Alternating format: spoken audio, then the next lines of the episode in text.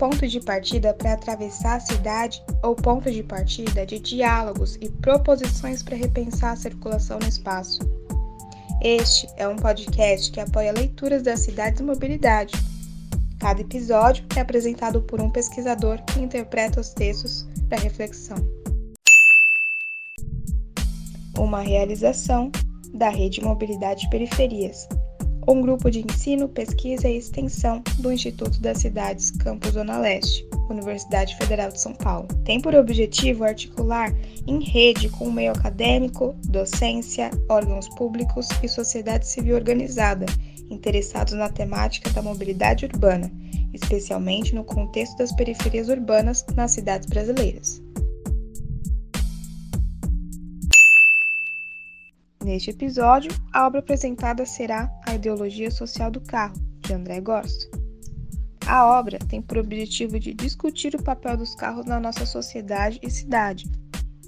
Esta obra, que é um clássico, coloca o automóvel como exemplo paradoxal de um objeto luxuoso, ao mesmo tempo desvalorizado por sua difusão, mas não por sua ideologia. Quem descreve os aspectos centrais da obra é Daniel Santini, jornalista, coordenador da Fundação Rosa Luxemburgo e escritor do livro Passe Livre: As possibilidades da tarifa zero contra a distopia da uberização.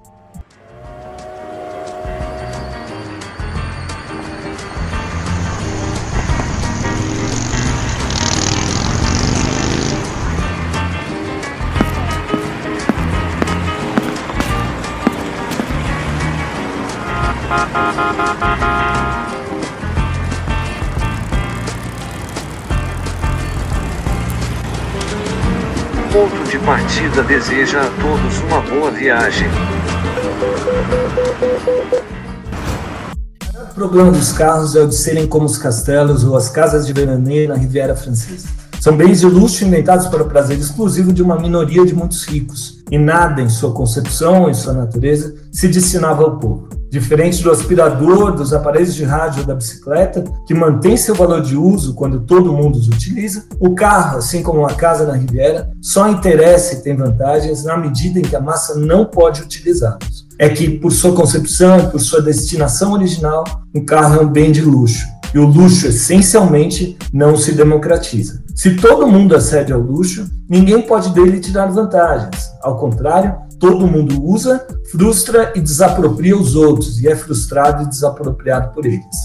É assim que começa o artigo A Ideologia Social do Automóvel, do filósofo e jornalista austro-francês André Gors. Meu nome é Daniel Santini, assim como Gors, eu sou jornalista e fui convidado pelo professor Ricardo Barbosa da Silva para falar hoje sobre esse texto para a Rede Mobilidade Periferias. Agradeço o convite eu trabalho como coordenador na Fundação Rosa Luxemburgo, organização que tem procurado contribuir com o debate sobre mobilidade. Eu escrevi um livro que saiu em uma coedição com a editora Autonomia Literária, chamado Passe Livre: As Possibilidades da Tarifa Zero contra a Distopia da Uberização, no qual eu procuro contrapor a valorização do transporte público contra a radicalização da mobilidade individual, a distopia da uberização. É uma ideia que tem tudo a ver com esse texto clássico, a ideologia social do automóvel, que a gente vai estar analisando hoje. O texto é até hoje uma das melhores referências para discutir e pensar o papel dos carros na configuração das nossas cidades, e mais que isso, nas nossas sociedades. É um clássico de 1973, foi publicado originalmente em um periódico ecologista chamado Le Sauvage, O Selvagem, e justamente por seguir atual, ele voltou a ganhar destaque, ganhar interesse e ser publicado nas últimas duas décadas. No Brasil, a tradução mais conhecida a, que eu estou usando para as leituras que eu vou fazer durante o texto aqui, eu vou ler vários trechos. É, no Brasil, a Ecológica, é a que saiu numa obra chamada Ecológica, da editora Ana Bloom. Mas essa não foi a primeira edição. O texto saiu primeiro em 2004, como parte de um livro chamado Apocalipse Motorizado: A Tirania do Carro no Planeta Poluído.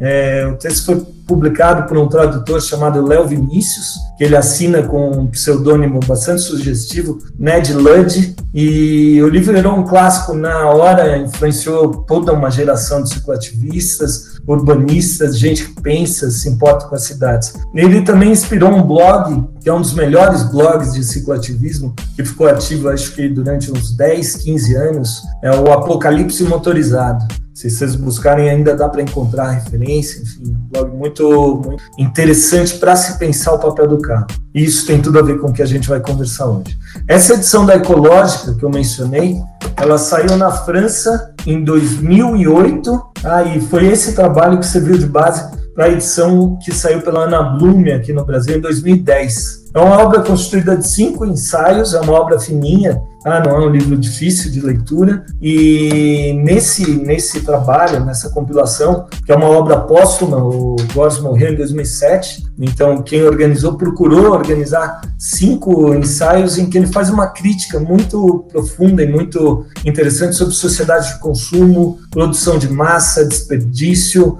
É uma leitura bastante precisa é, sobre a maneira como a gente vive. E ele aponta algumas tendências que se radicalizaram bastante nas últimas décadas. Ele escreveu em 73, eu volto a dizer. Goza é interessante e atual justamente por já naquela época ele colocar o dedo na ferida. Ele apontou algumas tendências, deu sugestões de caminhos alternativos possíveis, é, sempre com a perspectiva de que a gente consome demais, desperdiça demais e não é feliz. Isso tem tudo a ver com a sociedade do automóvel. Voltando ao texto aqui, e eu vou fazer isso o tempo todo, é, intercalar comentários e alguns textos, porque o texto é muito bom e vale a pena a gente ler alguns trechos nessa conversa. Então, voltando, é, o Góes defende que os carros são ativos de luxo e os compara às casas de veraneio em praias particulares da Riviera Francesa. Eu vou dar sequência e ler mais um trecho. Até agora, nenhum demagogo ousou argumentar que democratizar o direito às férias era aplicar o princípio, uma casa e uma praia particular para cada família francesa. Todos compreendem que se cada uma das 13 ou 14 milhões de famílias dispor de um pedaço de litoral de não mais de 10 metros, seriam necessários 140 mil quilômetros de praia para que todos pudessem se servir. Atribuir a cada um sua porção seria recordar as praias em tiras tão pequenas ou apertar essas casas tão perto umas das outras que seu valor de uso se tornaria nulo, desaparecendo sua vantagem em relação ao complexo hoteleiro. Em poucas palavras, a democratização do acesso às praias não admite senão uma única solução, a coletivista. E essa solução passa obrigatoriamente pela guerra a esse luxo que constituem as praias particulares, privilégio que uma pequena minoria se concede às expensas de todos. Ora, por que razão que é perfeitamente evidente para as praias não é comumente admitido para os transportes? Um carro, assim como uma casa de praia, não ocupa um espaço raro, ele não rouba as ruas dos outros usuários, usuários de trens urbanos, não perde o valor de uso quando todo mundo põe seus carros nas ruas. É assim, questionando que o Gors faz é, na sequência muitas provocações aos defensores da democratização do automóvel. A gente tem, aí eu faço uma, uma conexão com o que ele defendia na época, nos anos 70 na França, com o que a gente vive, viveu, né, tem vivido no Brasil nesse século 21. Né? Mais de quatro, cinco décadas depois, a gente segue falando em tentar garantir um automóvel para cada família, um automóvel para pessoa, para cada pessoa. A gente viu políticas muito agressivas de incentivos fiscais, é, incentivos de endividamento, financiamento de automóveis. Isso tudo aconteceu nas últimas duas décadas, em governos de diferentes nuances, inclusive governos é, que se apresentam como progressistas. Tá? É muito difícil isso, porque assim tem uma perspectiva que ela é muito cultural nisso. Então a gente tem tem é, é muito naturalizado pensar no estacionamento livre. Não sei quem já se questionou aqui sobre a quão justo é se ter o estacionamento livre e gratuito para todo mundo. A gente não admite falar em passe livre, mas o estacionamento livre, sim, a gente topa falar e naturaliza, e, e isso envolve o uso do espaço público de maneira privada. Um espaço que poderia ser destinado a praças, ciclovias, parquinhos para crianças, é, é, e a gente acaba tendo esse espaço ocupado por automóveis privados que geram um impacto nas cidades. O Goss questiona e aponta o dedo, inclusive para a esquerda, que na época recorria a uma a mesma demagogia de defender que seria possível democratizar esse bem de luxo. Ele escreve: Por que o carro é tratado como uma vaca sagrada? Porque diferentemente de outros bens privativos, ele não é reconhecido como um luxo antissocial. E aí eu faço um parênteses, assim. Aí a gente contextualizar um pouquinho o Gors, quem era o Gors como pensador. Ele começou como um existencialista marxista, uma, ele, foi, ele sofreu uma influência muito forte de Jean-Paul Sartre. Tá? E o, o, existencialismo dele influenciou diretamente todo o seu pensamento. Então, ele defende a autonomia individual como uma condição indispensável para a transformação da sociedade. Suas posições sempre foram antiestruturalistas e anti-autoritárias. Ele sempre orbitou na esquerda mas em maio de 68 ele rompeu com uma parte da esquerda mais tradicional. É, na França tinha uma esquerda maoísta muito forte, e ele faz críticas fortes ao marxismo mais ortodoxo. Sobre suas posições políticas, é, aí eu deixo uma dica: quem quiser se aprofundar, quem quiser ler um pouquinho mais, vale ler o que o Michel Lovy, que é um dos principais pensadores do ecossocialismo hoje, o que ele escreveu a respeito. Ele escreveu todo um artigo científico intitulado Marxismo de André Gors e aí eu vou ler um trecho também do Lovi aqui. Gotts era marxista? Seria mais justo e mais apropriado falar de uma presença do marxismo no seu pensamento. Um pensamento que pode ser caracterizado como um socialismo ecológico, um ecossocialismo que se inspira em Marx e em certos marxistas heterodoxos na sua crítica da sociedade capitalista existente e na sua formulação de um projeto de sociedade comunista alternativa.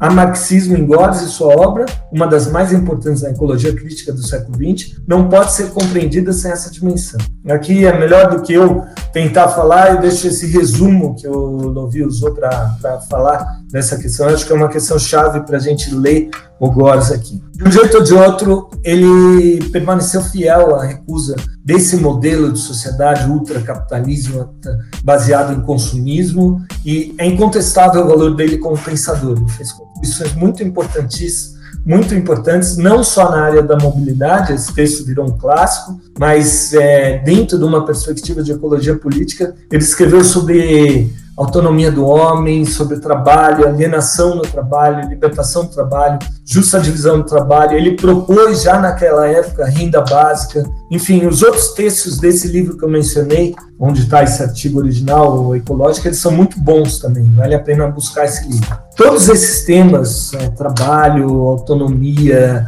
renda mínima, eles se cruzam de alguma maneira com o debate sobre direito à cidade, direito à mobilidade, com a sociedade do automóvel. Eu vou ler mais um trecho aqui. Porque, diferente de outros bens privativos, o automóvel não é reconhecido como um luxo antissocial. Resposta deve ser procurada em dois aspectos. O sistema automobilístico de massa materializa um triunfo absoluto da ideologia burguesa no nível da prática cotidiana. Ele funda e mantém em cada um a crença ilusória de que cada indivíduo pode prevalecer e ter vantagens às custas dos outros.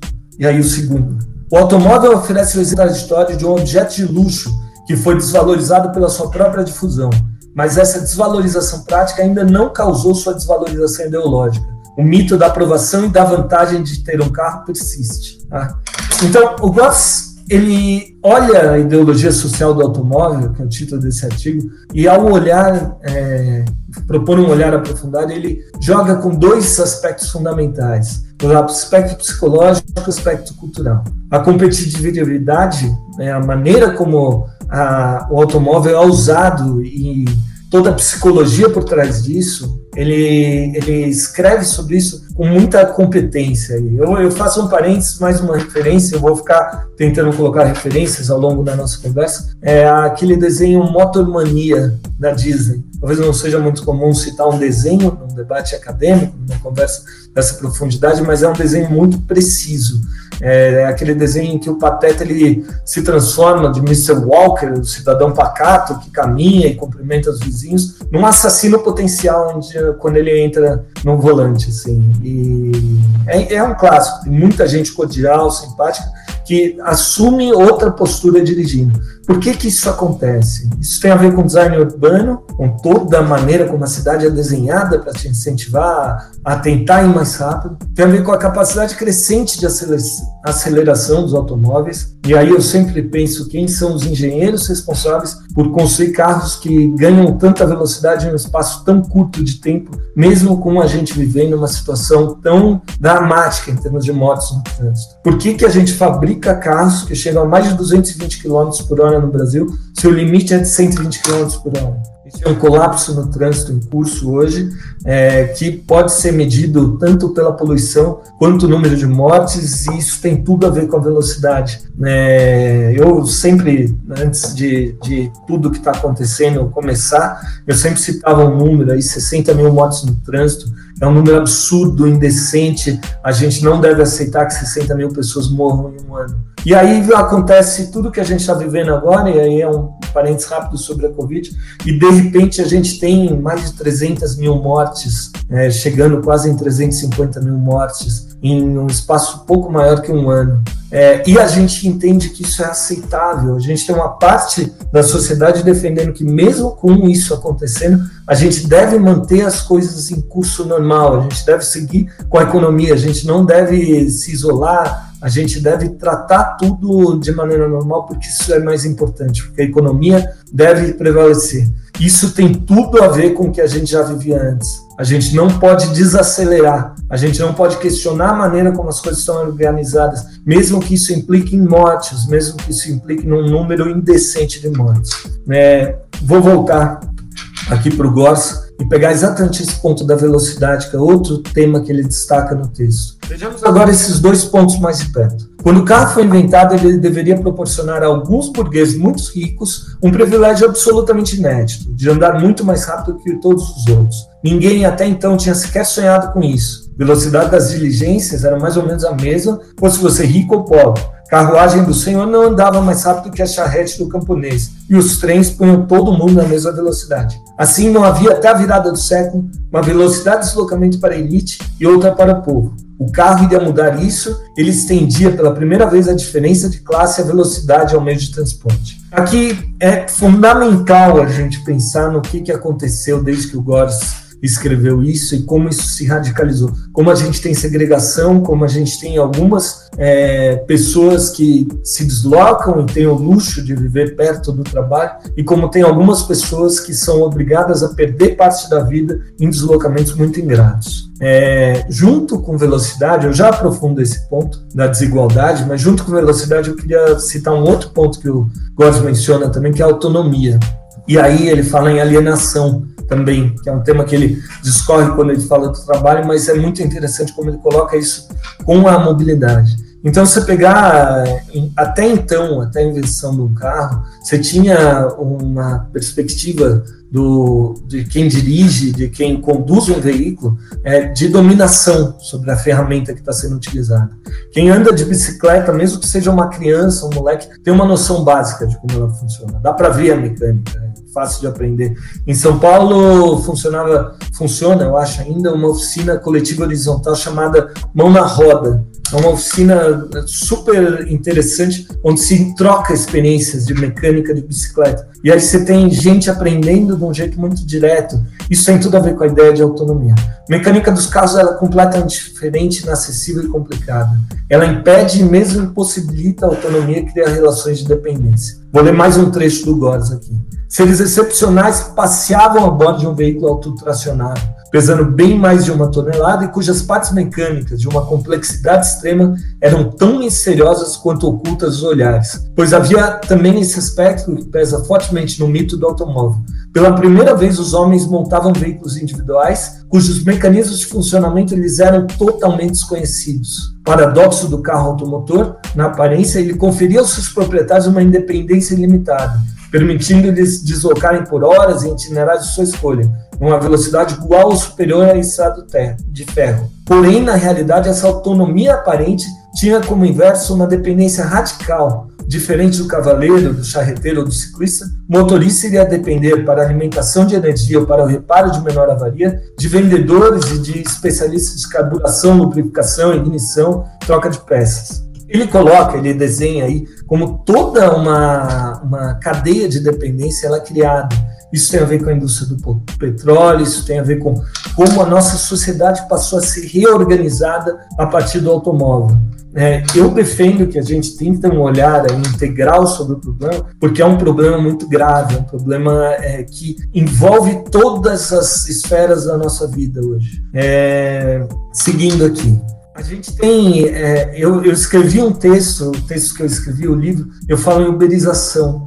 E é interessante pensar em como a gente, como a uberização se deu e como ela ganhou muita força em algumas partes onde a, a mobilidade individual motorizada, o uso de carros, ela foi subsidiada, incentivada. A gente tem toda uma infraestrutura construída e mantida e incentivada com recursos públicos. A gente faz opções, quando a gente constrói um viaduto, constrói uma ponte, amplia uma avenida, a gente está fazendo uma opção. É, em vez de investir no transporte público coletivo, eu estou incentivando o consumo dos automóveis. E aí o que, que aconteceu é, num contexto em que a precarização ela avançou muito, o desemprego que hoje está batendo recorde ele aumentou de maneira é, maluca. Criaram uma, uma maneira de, de juntar as duas coisas. Você tem uma infraestrutura, você tem um subsídio ao uso do automóvel privado, você tem um monte de gente que se endividou para conseguir comprar um automóvel, e aí você cria uma maneira de trabalho completamente precarizada, sem nenhuma regulamentação, em que você radicaliza o modelo de mobilidade individual. Eu acho que essa é uma leitura que a gente precisa ter, e o texto do Góes não fala disso, mas ele dá base para a gente pensar nisso. Eu vou ler mais um trecho aqui, é, em que ele fala do privilégio, é, ele, ele cita o privilégio de ter automóveis, é, essa promessa que, que tem a ver com isso que a gente viveu nas últimas duas décadas. O que é um privilégio se todo mundo pode tê-lo? É um mau negócio. E além disso, é um contra todos. É a paralisia geral causada por uma luta geral. Pois quando todo mundo pretende andar na velocidade privilegiada dos burgueses, o resultado é que ninguém mais anda. Ele cita Paris, Roma, Boston, Londres, a gente pode citar São Paulo, e é muito fácil de visualizar que ninguém anda. Tá? Eu vou voltar a citar. Nada funciona. Todos os remédios foram tentados e terminaram todos, no final das contas, por agravar o mal. Que se multipliquem as vias radicais e as circulares, os viadutos suspensos, as estradas de 16 pistas com pedágio, o resultado será sempre o mesmo. Quanto mais se façam estradas vicinais, mais carros haverá para nelas trafegar, e mais paralisante será a congestão da circulação urbana. Em bom português, aqui voltando para a gente, dá para resumir assim: tentar combater congestionamento ampliando ou alargando a avenida é igual tentar lidar com excesso de peso afrouxando o cinto. O problema só aumenta, só abre espaço para um problema. Infraestrutura gera demanda, não custa repetir isso também. Se a gente construir uma rede de infraestrutura cicloviária incrível, a gente vai ter mais gente andando de bicicleta. Se a gente criar uma rede de transporte público sólida, acessível, confiável, operando talvez com passe livre, com tarifa zero, mais gente vai abandonar o carro. É, por isso que eu parti dessa premissa no livro que eu escrevi, que o passe livre é a melhor solução contra a distopia da uberização. O único jeito da gente tentar reverter uma, uma algo que está em curso hoje, que é o colapso das redes de transporte, é a gente ter aí um, uma mudança radical no cenário.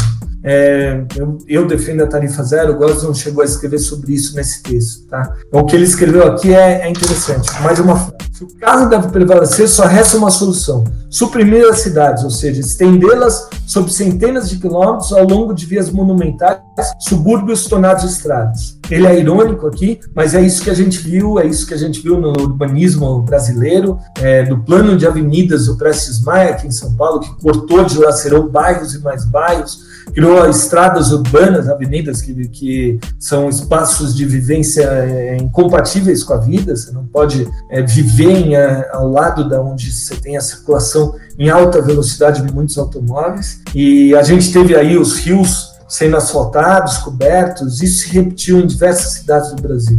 Tá? Aqui eu gosto de fazer uma referência a outro pensador que é sensacional para pensar em energia, mobilidade e sobre o ser humano, que é o Ivan Illich. Tá? É, vale buscar, não vou aprofundar muito no lixo porque a gente não tem tempo. Eu quero seguir aqui com esse texto Góes que é muito bom. Tá? É, mas aí só um parênteses também falando de energia e uso de espaço, tudo. É, não custa lembrar que os carros estão cada vez maiores hoje. O espaço que dois ou três SUVs gigantes ocupam hoje, cada carro com uma tonelada, consumindo loucamente combustível, é o mesmo espaço que um ônibus que leva 50 pessoas. E nessas SUVs não é que elas vão lotadas, normalmente é uma, duas pessoas. Isso é burro. Como humanidade, a gente está consumindo combustível e desperdiçando de maneira completamente absurda. E se alguém acha que é possível resolver ampliando avenidas, alargando, eu sugiro aí um outro livro que é o Cidade Quartzo, do Mike Davis, um americano, norte-americano, estadunidense, que escreveu sobre Los Angeles, o processo de urbanização de Los Angeles. Ele põe um dedo na ferida e é muito interessante também. Mas, em suma, o Goss, nesse trecho que eu estou mencionando, ele, ele defende que, como a cidade foi destruída, as pessoas têm que morar mais longe de casa, para é, mais longe do trabalho, e aí elas perdem mais tempo de deslocamento. Isso tem tudo a ver com a cidade estar sendo formatada para o carro. Vou citar o Goss de novo. O carro, no final das contas, faz perder mais tempo do que economiza, cria mais distâncias do que pode vencer. É, e aí ele resume o Gors, todo esse pensamento que cria, que permitiu distorções como o Alphaville, com a criação de guetos de luxo. Então você tenta criar espaços de vida para pelo menos ter vida em algum lugar, é, alienados do restante da cidade. Ele coloca isso como algo inviável. Eu vou ler mais um trecho. Você diria talvez pelo menos desse jeito a gente escapa do inferno da cidade quando termina o dia do trabalho. Mas é isso, é bem uma confissão. A cidade é sentida por nós como um inferno. Não pensamos em outra coisa senão em dela sair ou em viver no campo, enquanto que por gerações a cidade grande, objeto de maravilhamento, era o único lugar em que valia a pena viver. Por que essa reviravolta? E aí ele coloca a cidade se tornou fétida, barulhenta, asfixiante, é, como o carro destruiu a cidade. Tá? É, ele coloca, ele faz uma reflexão sobre como a indústria automobilística, quando o carro começa a se tornar uma necessidade, então ele deixa de ser um, algo que o marketing vendia para se tornar uma necessidade, apesar de, de ter esse início a ideia de luxo, então ele passa a ser uma necessidade. É, ele coloca que a indústria automobilística não só defendeu e trabalhou pela valorização da ideia do carro, que é algo muito cultural aí, a ideologia do automóvel, né? Mas também minou as alternativas. Então você tem uma sabotagem explícita dos trens, de todas as redes de transporte. Isso segue acontecendo até hoje. Tem um livro muito bom, esse só em inglês, infelizmente, Fighting Traffic, The Dawn of Motor Age in the American City. É de um pesquisador do MIT chamado Peter Norton, que ele faz uma história da tecnologia social rua. E aí ele lista como a, a rua foi sendo destruída. É muito perturbador pensar que há um século, pouco mais de um século atrás, a gente tinha cidades sem automóveis. As ruas eram espaços públicos onde crianças brincavam. Enfim. É, eu vou ler mais um trecho aqui. Você constatará que o capitalismo automobilístico previu tudo. No momento em que o carro ia matar o carro, ele fez desaparecerem as soluções de substituição, o modo de tornar o carro obrigatório. Assim, em primeiro lugar, o Estado capitalista deixou de que se degradassem e depois suprimiu as ligações ferroviárias entre as cidades, seus subúrbios e o cinturão verde. Na verdade, ninguém realmente tem escolha. Não se é livre para ter ou não um carro, já que o universo suburbano é agenciado em função dele, assim como cada vez mais também o universo urbano. É a razão pela qual a solução revolucionária ideal, que consiste em suprimir o carro, incentivar a bicicleta, o bonde, o ônibus, táxi sem motorista, não mais é aplicável em cidades estradas como Los Angeles, Detroit, Houston, é, e aí eu sigo, enfim, eu não vou continuar lendo, mas a gente pode falar São Paulo. É, ele fala em cidades é, onde cidades, espaços onde a gente passa por elas, mas não se fica nelas. Ah, eu acho que é, é chave para a gente pensar, e aí eu já, já vou encaminhando para o final aqui, mas isso tem tudo a ver com a lógica com a qual as nossas cidades estão configuradas hoje. Isso tem tudo a ver com racismo ambiental. Quando eu construo estradas e destruo bairros e forço pessoas a engolirem fumaça, isso tem a ver com considerar algumas vidas mais valiosas que outras. E quando a gente passa a analisar, a gente passa a olhar onde as avenidas são construídas, onde elas são ampliadas, quais os espaços que estão sendo destruídos, a gente tem aí um olhar sobre racismo ambiental. A gente pode falar em justiça ambiental também, são conceitos é, que têm bastante força para analisar a maneira como nossas cidades são organizadas. Pela Fundação Rosa Luxemburgo, a gente organizou um livro chamado Mobilidade Antirracista, que foi lançado tem pouco tempo. Ah, ele é parte da coleção, da mesma coleção do meu livro, Passe Livre, e de um outro livro que a gente fez chamado Tarifa Zero, a Cidade Sem Catracas, que é sobre a história das tarifas zero em São Paulo. Tá? No Mobilidade Antirracista tem muitas considerações sobre isso, sobre como você cria espaços de segregação e como, ao inverter o direito à mobilidade, quando você condiciona é, isso só para quem tem condições de ter um carro, só para quem tem condições de manter um carro, você cria aí espaços de segregação concretos. Isso tem a ver sim com racismo, tem a ver com a maneira como a gente mantém e incentiva uma construção social absolutamente desigual e insustentável. Tá? Nos trechos finais do artigo, que também estão entre os melhores trechos aí, Góes defende, e eu concordo com ele radicalmente nisso, que para pensar em mobilidade a gente não pode pensar só em mobilidade, a gente tem que pensar em como as cidades estão organizadas. Vou ler mais um trecho, eu estou quase terminando.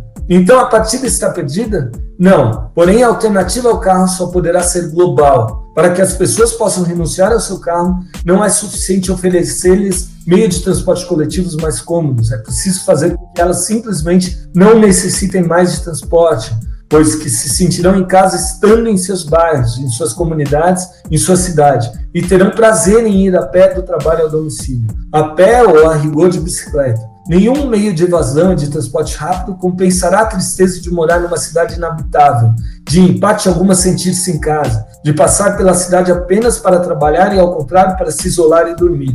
Aqui ele já vai para o trecho final, para a conclusão dele, mas é, vale a gente pensar aí em, em como a gente pode reorganizar nossas cidades. Ele fala em destruir cidades e reconstruir cidades. Eu penso muito se dá para aplicar isso em um monstro do tamanho de São Paulo ou de outras metrópoles que a gente tem no Brasil. Eu não sei, mas eu acho que vale a gente ter isso em mente para brigar na, pela importância de descentralizar, de distribuir recursos, infraestrutura, serviços públicos, cultura, trabalho, empregos. Não faz sentido isso tudo estar tá no centro. A gente tem que ter vários centros, a gente tem que ter vários espaços de vida dentro da cidade. Tá? Agora eu vou para a conclusão do artigo, onde ele apresenta a utopia de um novo cenário em que as grandes cidades desaparecem. Tá? É, e ele fala em soluções de mobilidade integradas diversificadas em oposição ao modelo anterior concentrado no automóvel. Tá?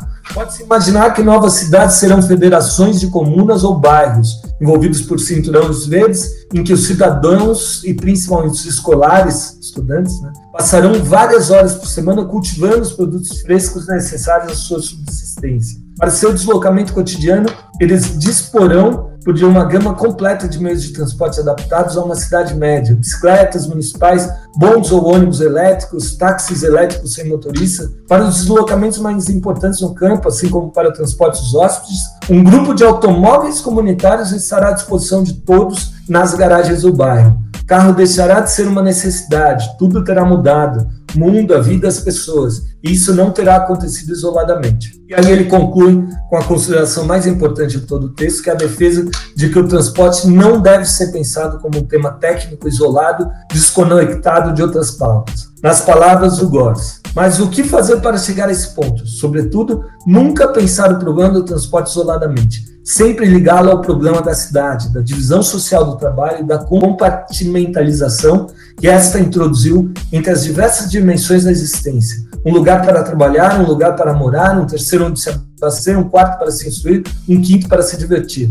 O agenciamento do espaço da continuidade a desintegração do homem, começada pela divisão do trabalho na usina. Ele corta o indivíduo em fatias, corta seu tempo, sua vida em pedaços bem separados, para que em cada um deles você seja um consumidor passivo, sem defesas contra o mercado, para que nunca lhe venha a ideia de que o trabalho, a cultura, a comunicação, o prazer, a satisfação das necessidades e a vida pessoal possam e devam ser uma única e mesma coisa. A unidade da vida, sustentada pelo tecido social da comunidade. Esse é o texto Goss. Eu concluo aqui. É, deixo só mais uma referência aí para a gente pensar em perspectivas e horizontes possíveis, renda mínima, trabalho, organização social, que é um livro chamado Quatro Futuros, A Vida Após o Capitalismo, ele é de um cara chamado Peter Frase, da Jacobin dos Estados Unidos, no Brasil saiu pela editora Autonomia Literária, em que ele cita muito o Gors e ele fala sobre trabalhos e recursos naturais para apontar quatro futuros possíveis, um baseado em igualdade e abundância, ele chama isso de comunismo,